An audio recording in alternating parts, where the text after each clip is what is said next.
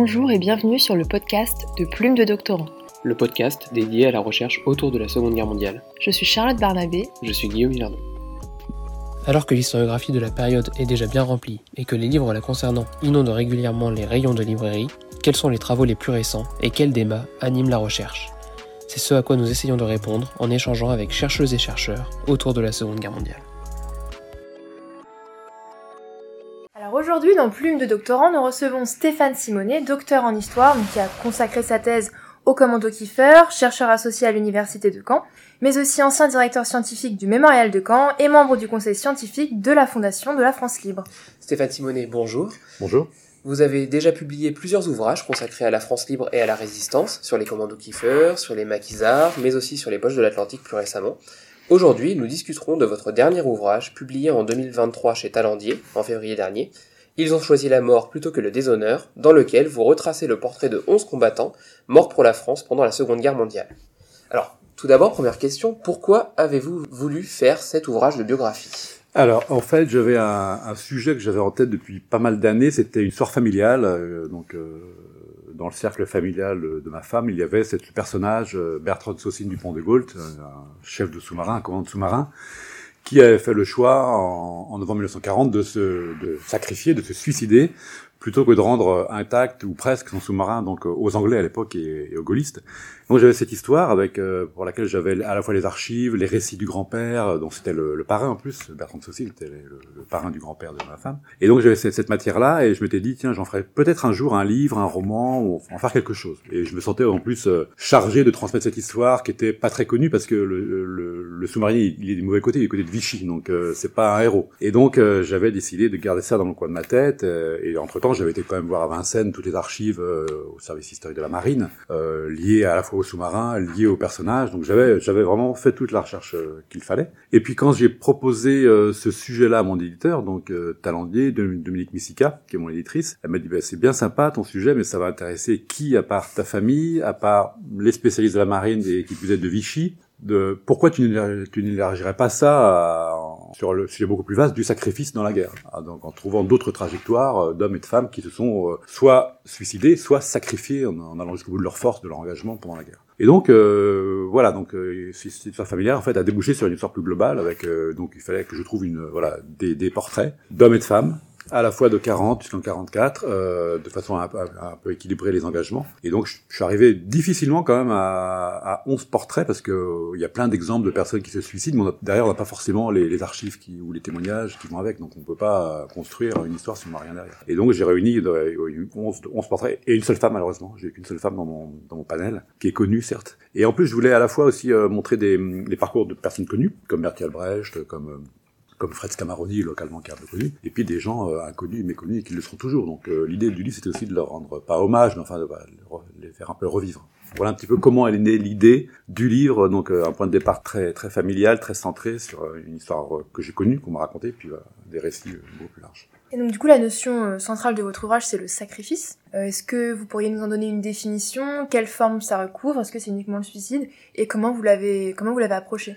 Alors en fait, c'est pas uniquement le suicide, euh, même si le point de départ c'est quelqu'un qui s'est suicidé, qui s'est euh, laissé couler au fond de l'eau avec son sous-marin. Euh, je voulais pas que ce soit une histoire de suicider, et donc euh, dans les euh, trajectoires que j'ai rencontrées, il y avait voilà des personnes qui sont allées au bout de leur engagement. Donc c'est une histoire d'engagement, mais déjà de, de s'engager dans la guerre volontairement, de s'engager chez les Gaules ou de Vichy, d'aller au bout de leurs valeurs. Donc ce sont des, il y a beaucoup de militaires, il y a beaucoup de résistants, il y a beaucoup d'agents du renseignement. Donc euh, ils ont tous des valeurs d'engagement, de sacrifice parce qu'ils ont sacrifié au-delà de leur vie, à la fin, ils ont sacrifié aussi leur vie de famille. Pendant leur engagement, ils ont mis tout de côté. Hein. Donc, ils ont fait ce pas de côté. Ils ont mis euh, leur carrière de côté, leur famille, des fois des, vies confortables. Et donc, euh, il y avait cette histoire de sacrifice, et puis le sens de l'honneur, et puis d'aller jusqu'au bout de leur engagement. Et jusqu'au bout de leur engagement, ça peut être jusqu'à donner sa propre vie pour protéger les, les siens, les camarades. Il y a plein d'exemples où certains se vont au bout de leur force pour protéger leurs gars. Sur la, je pense à, à, un commando sur la plage qui a abandonné tous ses, ses, copains qui va nager vers la vedette rapide de l'armée en Angleterre. Donc lui, il fait le choix d'aller nager jusqu'au bout de cette vedette euh, en plein hiver. Donc il sait très bien qu'il n'y arrivera pas. Donc, euh, il meurt sous les yeux de ses hommes. Donc il y a à la fois le sacrifice, où effectivement on,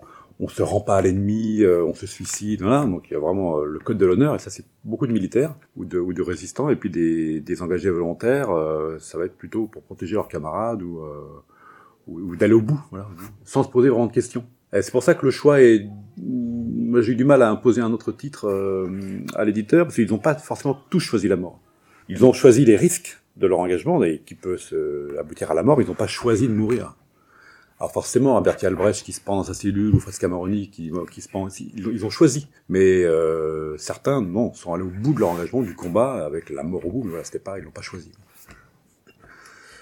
D'ailleurs, est-ce qu'on pourrait revenir sur la manière dont vous avez sélectionné ces portraits? Enfin, vous venez de nous dire qu'il y avait des questions de choix à cause des mhm. archives, hein. mais euh, est-ce que vous aviez d'abord une typologie en tête? Pas du tout, pas du tout. J'avais euh, en tête une chronologie, donc euh, il fallait que j'aborde des, des, thématiques de 40 jusqu'en 44. Donc 40, c'est plutôt voilà la, la défaite. Euh, l'occupation, début de l'occupation. Après, il y avait euh, toute la mise en place de, de, la résistance, des réseaux de renseignement, euh, et puis il y avait la libération de la France. Donc il y avait forcément des, des périodes dans lesquelles les engagements étaient très forts, ou voilà, où le poids de la défaite en 40 était très fort. Et donc j'ai commencé à regarder, à lire des choses sur cette défaite de 40, et c'est comme ça que j'ai trouvé deux personnes qui ont qui ont choisi de mourir à ce moment-là. Donc le colonel Dutray, qui est un colonel d'artillerie qui va se tirer une balle dans la tête dans les faubourgs de Lille, plutôt que, de rendre ses canons à l'ennemi, aux Allemands. Et puis le lieutenant Bourguignon, qui est un lieutenant de la ligne Maginot, lui qui va vraiment euh, obéir euh, aux ordres de tenir cette ligne Maginot coûte que coûte, donc il va mourir asphyxié avec ses 105 hommes. Et puis voilà, puis après il y a tout, il y a cinq ou six agents du BCRA, donc eux, la mort fait partie de leur quotidien, parce que s'ils sont pris, ils, ont à, disposition une pilule de cyanure, donc c'est une une, porte de sortie qu'on leur donne, de mourir sans trahir euh, et sans euh, subir les, les, tortures. Et donc euh, voilà, donc c'était une chronologie au départ, et puis la, voilà, la chronologie m'a fait aller sur des thématiques, l'imagino, des fêtes de 40, résistance, libération. Et donc là, j'ai lu à chaque fois des, des, ouvrages très généraux en cherchant des exemples euh, de personnes qui auraient choisi de se suicider ou qui seraient allées se sacrifier avec leurs hommes. Et donc, du coup, après, vous avez mobilisé un certain nombre d'archives pour étayer leurs portraits Alors, alors j'avais beaucoup plus de noms que ça, j'avais quasiment une vingtaine de, de personnages. Hein. Mais pour les besoins du livre, il fallait quand même en réduire, il fallait passer à 10-12 pour pas que ce soit très trop répétitif. Donc il y en a plein que j'ai laissé de côté, et puis il y avait, euh, voilà, il y avait plein de, de, personnes qui avaient les mêmes parcours. Je pense notamment aux agents du BCRA, euh, voilà, ils avaient le même parcours. Euh, et donc, je suis allé après voir leur dossier personnel, donc à, Caen, donc le dossier des statuts, des pensions, parce qu'en en, fait, ils, ils, ont tous la mention mort pour la France.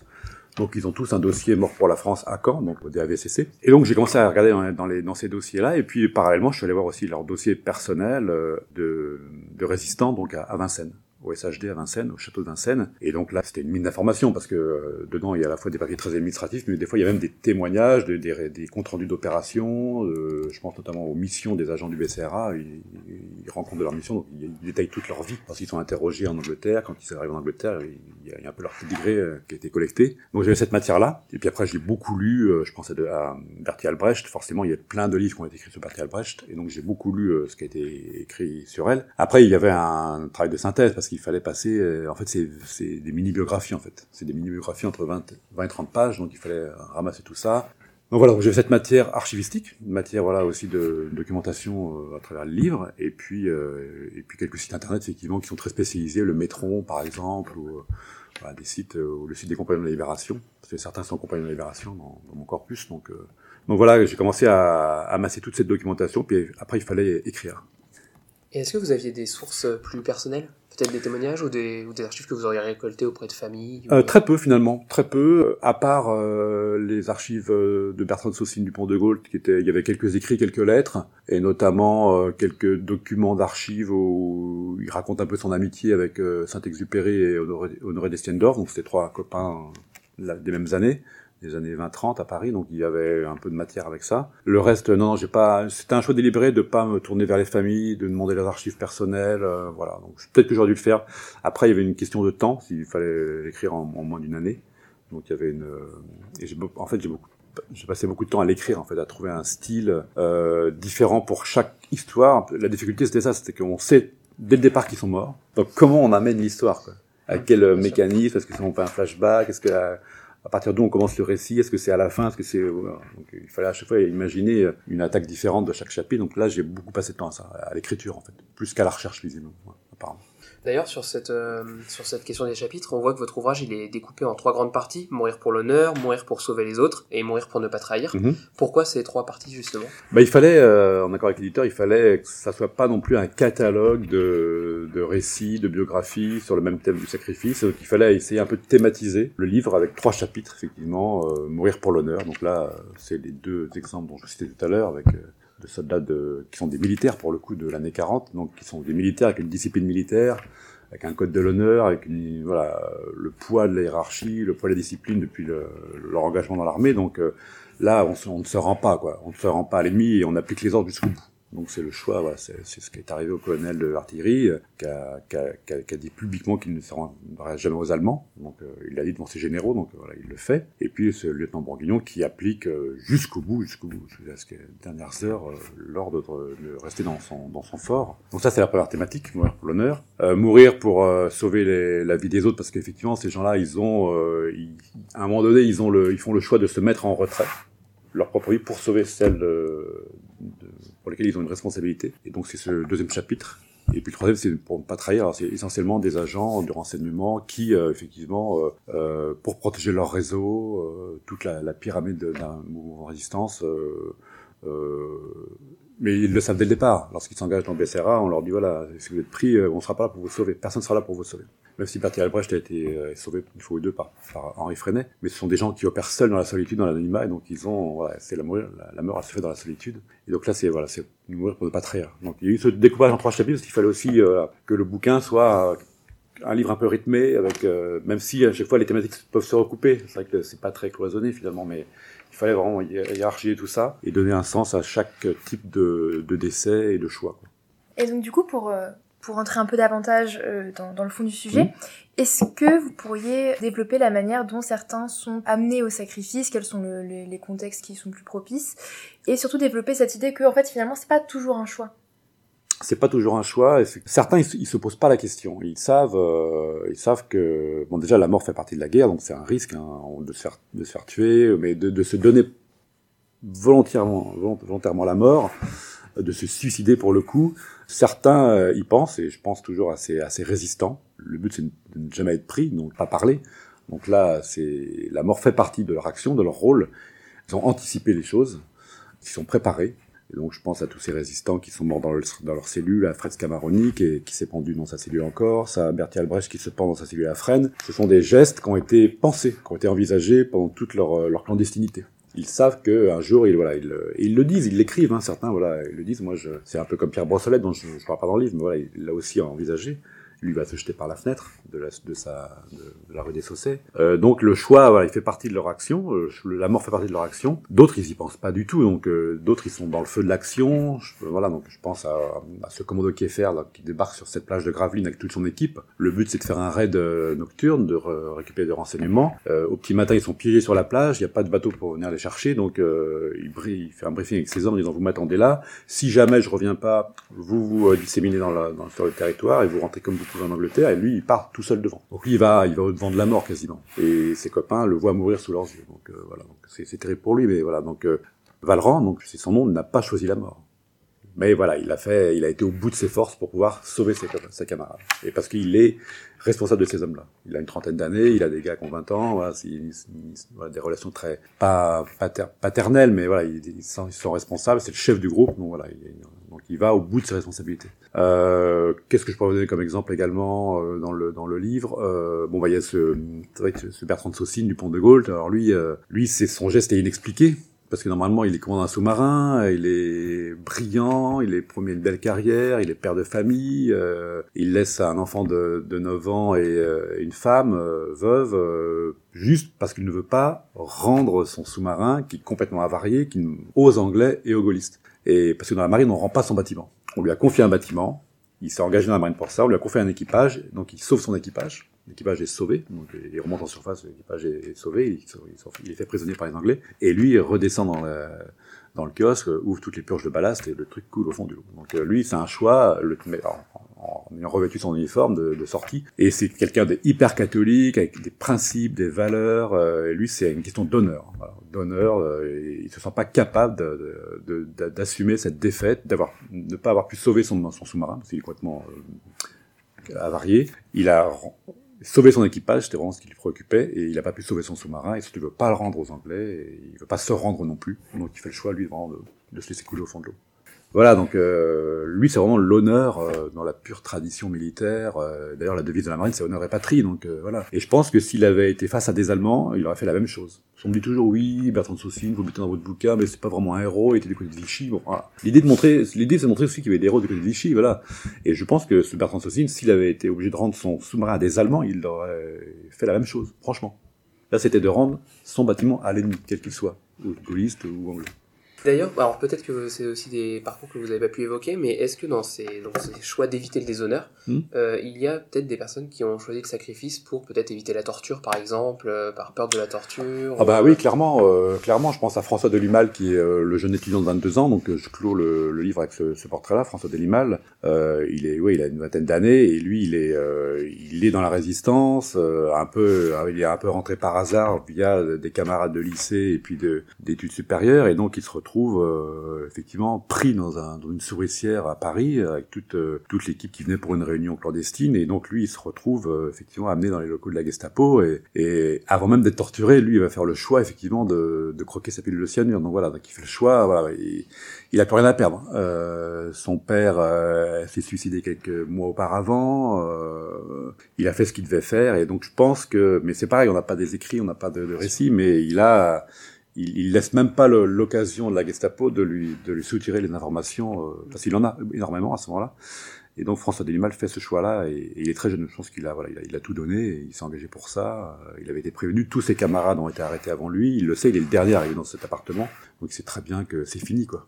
Et, et de même, euh, Bertie Albrecht, euh, qui euh, se fait arrêter à Mâcon euh, pour la deuxième ou troisième fois, euh, qui, a déjà été, qui a été épuisé par des mois d'internement, des mois de torture dans différentes prisons, elle s'est- c'est c'est terminé. Et donc, lorsqu'elle est ramenée en région parisienne, donc elle est extraite de son milieu euh, lyonnais, mâconnais, euh, de toute son équipe qui peut la sauver, elle est arrivée, elle arrive à Paris, elle est seule. Elle est seule, elle, elle est épuisée physiquement, elle a 50 ans, voilà, elle, est, elle se sent un peu abandonnée. Et donc euh, là aussi, euh, la Gestapo euh, n'aura pas le temps de l'interroger parce qu'elle se, se pend au petit matin, voilà, donc dans un geste vraiment de, de terrible quoi. Sur ces individus, hommes et femmes, est-ce que vous pourriez nous en dire plus sur la diversité des origines sociologiques de ces personnes? Parce que justement, vous le disiez, donc il y a un étudiant, il y a des officiers de carrière. euh, la Et ben et voilà, c'est ça, ils viennent un peu de toutes les classes sociales. Bertie Albrecht était une femme qui avait épousé un, un riche banquier hollandais, donc elle a une vie très confortable à Londres, puis après à Paris, dans des grands appartements, où elle a une vie sociale, une vie mondaine, et puis en fait ça lui suffit pas, quoi. Elle s'engage auprès des républicains espagnols, elle s'engage en accueillant des, déportés qui est allemands, enfin des, des, des réfugiés allemands qui viennent en France dans les années 30. Donc elle s'engage au service des autres, elle s'engage dans, elle crée un service social dans le mouvement combat. Donc elle abandonne cette vie confortable, elle abandonne même ses deux enfants qu'elle place chez des cousins en permanence lorsqu'elle, euh, dans son itinérance en France, euh, dans la France clandestine. Elle s'occupe que de ça, que des autres, que des, et puis elle rentre et elle tombe amoureuse folle de Henri Freinet. Donc elle se met au service de combat et euh, elle met entre parenthèses sa vie de famille, sa vie de mère de famille, même si elle s'occupe quand même de ses enfants. Et voilà, elle, et elle finit seule quoi dans, dans le, dans le dans un dépouillement le plus absolu quoi. Euh, quand on lit et quand on la voit physiquement, elle est, elle est vraiment elle est tombée au, tout, au, tout en bas de, l'échelle. Et puis vous avez des, des, des grands bourgeois, Bertrand de Saussine du Pont de Gaulle, comte, euh, voilà, qui a fréquenté voilà aussi lui aussi les milieux parisiens, est, euh, euh, avec ses copains de la rue des Saints-Pères, voilà, ils sont tous amoureux de la même fille euh, Louise de Villemorin, voilà, une espèce de euh, d'entre-soi, voilà, et lui, bon, lui, il fait le choix de la marine, hein, c'est un, officier, donc euh, euh, donc voilà. Et puis euh, il y a un étudiant effectivement, euh, François Delimal, il y a Fred Scamaroni qui est un, qui vient de la préfectorale, donc euh, fils de préfet, lui-même euh, chef de cabinet du préfet, donc il arrive à Caen en 37 jusqu'en 39, donc il est chef de cabinet du préfet à Caen. Et lui c'est un Corse, donc c'est un espèce de héros corse. Euh, on a qui d'autre Le lieutenant Bourguignon, ouais, qui est un jeune officier aussi, euh, qui est passé par euh, par Saint-Mexan, par toutes les écoles militaires françaises. Donc, euh, euh, et puis, euh, c'est vrai que j'en ai pas encore parlé. On a ces, euh, ces pilotes, les deux pilotes là, Jean-Marie Dor, qui est à euh, qui s'est battu dans la Royal Air Force, et puis euh, et euh, Maurice de Seine, alors Maurice de Seine, Maurice de France de Seine, donc euh, lui qui est un aristocrate aussi, qui, qui vient de, Paris, qui effectivement ce sont des pilotes, donc c'est un peu le prestige de, de- des pilotes français à l'époque, qui viennent de milieux tout à fait bourgeois, voilà, peut-être pas Jean-Marie Dor, mais Maurice de Seine, oui complètement. Mais Jean-Marie Dor, voilà, Jean-Marie c'est un gars qui est issu d'un milieu populaire, euh, du Havre, euh, qui a qu'une seule passion, c'est de voler. Donc, euh, dès l'âge de 3 à 4 ans, il il, ses parents l'emmènent sur l'aérodrome à côté du Havre, il voit des avions, des, avions volés, il veut devenir pilote, et à 16 ans, c'est le plus jeune breveté de, en, pilotage civil en France. Il a 15-16 ans, il fait la une des journaux déjà. Et donc lui, il va s'engager très rapidement en 39 dans l'armée de l'air. Donc il va finir bah, dans les rangs de la Royal Air Force, après s'être engagé chez De Gaulle, et puis il va mourir au, au commandes d'un Spitfire dans le ciel euh, anglais. Quoi. Donc voilà, donc on a voilà, on a des itinéraires complètement euh, différents. Il n'y a pas vraiment de prototype type, il n'y a pas de profil idéal type de, de dans, dans mon livre, mais c'était ça l'idée, c'est de montrer aussi que c'est des gens qui avaient des, des, des, des, questions différentes, des parcours différents. Alors quand même, c'est vrai beaucoup de parcours militaires, hein, beaucoup se sont on fait des écoles militaires, mais d'autres non, ils viennent de la vie civile. Euh, c'est, au, hasard des rencontres, des affectations, et puis c'est vrai que c'est au, moment de la défaite, au moment de la défaite où ces gens se trouvent, qu'est-ce qu'ils font euh, la plupart effectivement rentrent à la résistance, la plupart vont chez De Gaulle. Et du coup, au-delà de, du point commun qui est leur sacrifice, on a aussi l'impression qu'ils sont tous mus par une forme d'engagement très très forte. C'est ça, ils se sont engagés, mais ce sont des gens qui sont euh, animés par une volonté de faire, parce que ces gens-là, quand ils, font le choix déjà en 40 de, de, bah de, de refuser cette défaite, de, de s'engager, donc s'engager physiquement, donc dans un réseau de résistance, ou quitter la France, s'évader de France par l'Espagne ou par la Bretagne pour aller rejoindre l'Angleterre et Londres, et après s'engager auprès des Anglais. Euh, je pense à Maurice de Seine, euh, s'engager auprès des Anglais, puis après aller combattre sur le front de l'Est avec Normandie Niemen. Donc c'est des gens qui, ont une force d'engagement, euh, voilà, et donc ce sont des gens qui ont des tempéraments assez forts. Euh, et puis, euh, en fait, il y a trois choses qui les réunissent, c'est l'engagement, le sens de l'honneur et le sens du sacrifice, quoi.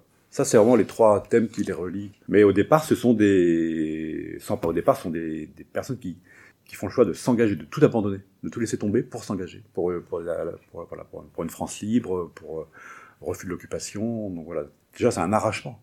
C'est pas facile à faire en 40. C'est facile pour nous dire, mais avec les, moyens de connaissance de l'époque, les médias, ils, ils savent pas trop où ils vont, quoi.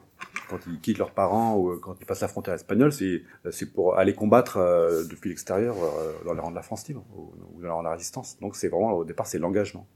Est-ce que vous pouvez nous en dire plus sur la question de la reconnaissance et de la, de la mémoire de leur sacrifice, peut-être après la guerre, justement?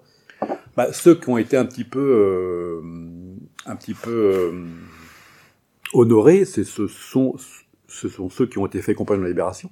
Donc euh, le général de Gaulle a institué cet ordre, ne pouvant pas euh, donner la Légion d'honneur, il va créer un nouvel ordre qui est le compagnon de libération. Il y aura 1077 ou 1048, je sais plus si on compte les villes, compagnons. Et donc ceux qui ont été euh, par décret euh, reçus cette croix de la libération, ils sont un petit peu, euh, voilà, un peu sortis de l'oubli. Encore quoique, il y en a quand même qui sont pas très connus. Donc eux, ils s'en sortent plutôt pas trop mal. Euh, ceux qui ont euh, euh, participent au combat de la libération en 43, 44, voilà, ils sont un peu honorés. Ceux qui sont des héros de 40, Dutray, Bourguignon, euh, de Saucine, euh, ils sont complètement oubliés parce qu'ils font partie de cette année 40 qui est l'année de la défaite. Et c'est vrai que l'année de la défaite, l'année 40, elle est un peu oubliée. Les 100 000 morts de la campagne de 40, on les a complètement oubliés.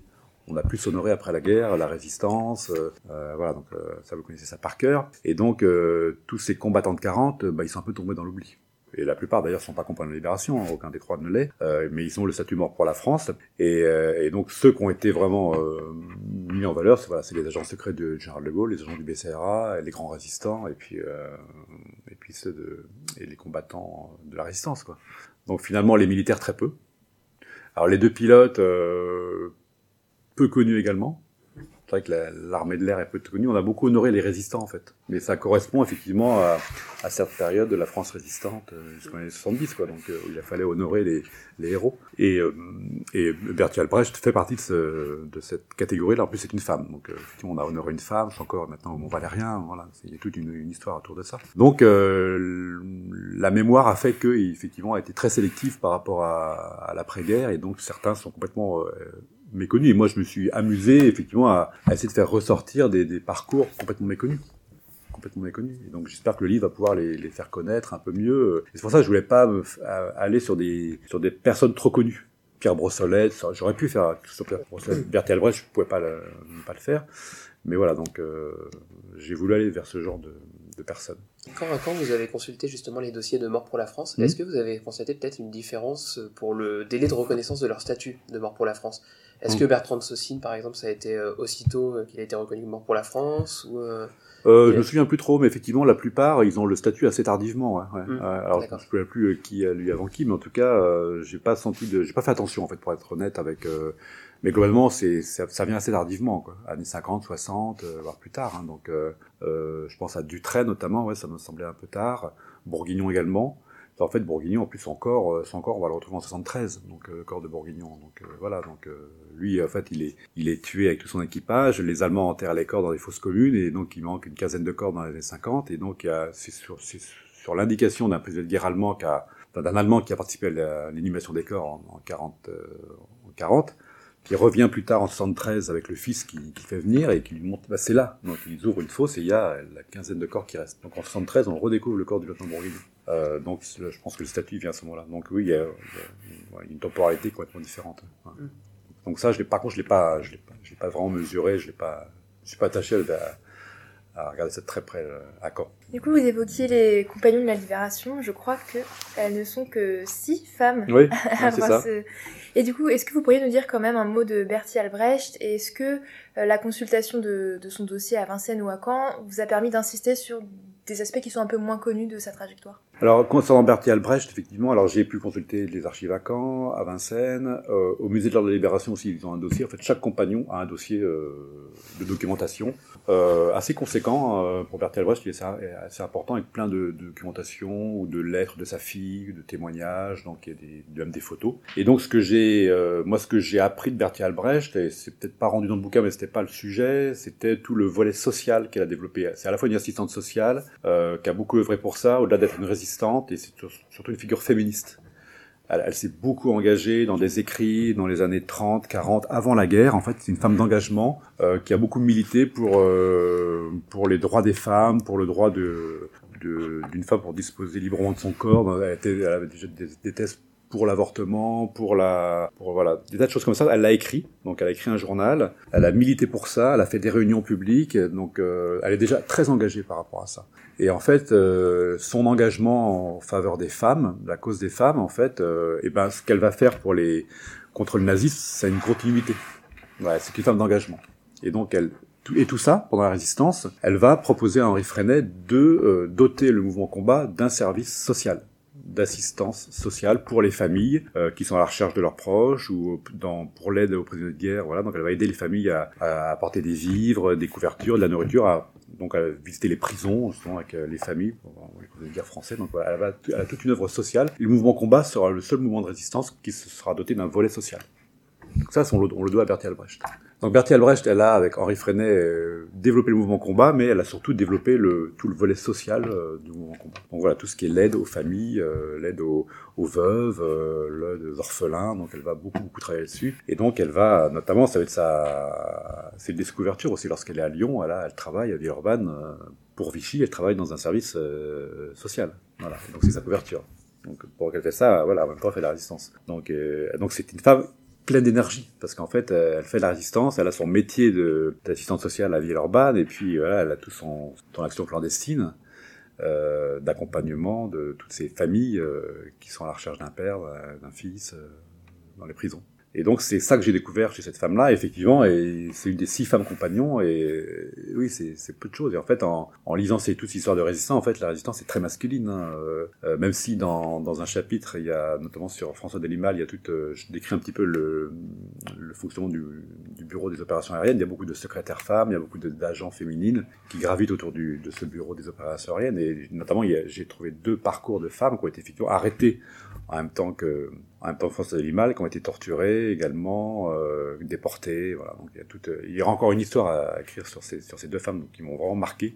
Parce qu'une une est enceinte, elle passe son bébé pendant sa, son arrestation. Enfin, c'est terrible, quoi. Donc voilà, donc j'ai, oui. Mais je tenais absolument à ce qu'il y ait une femme dans cette histoire-là, et je- mais malheureusement, il n'y en a qu'une. J'aurais aimé qu'il y en ait d'autres, mais euh, des femmes qui ont fait le choix de, du sacrifice et du suicide, j'en j'en connais pas d'autres. Et j'ai même demandé à Dominique Missica, qui est une grande historienne, elle n'a pas su me dire. Moi j'avais une question, c'est à propos de, de, la citation qui est mise en exergue sur la couverture de, votre mhm, livre. Mhm. Est-ce que c'est vous qui l'avez choisie Est-ce que c'est un choix d'éditeur? Et pourquoi cette citation? Euh, Elle est extraite en fait d'une citation d'un des, des 11 euh, portraits. Euh, on a eu énormément de mal à, à trouver un titre euh, et un sous-titre et une couverture.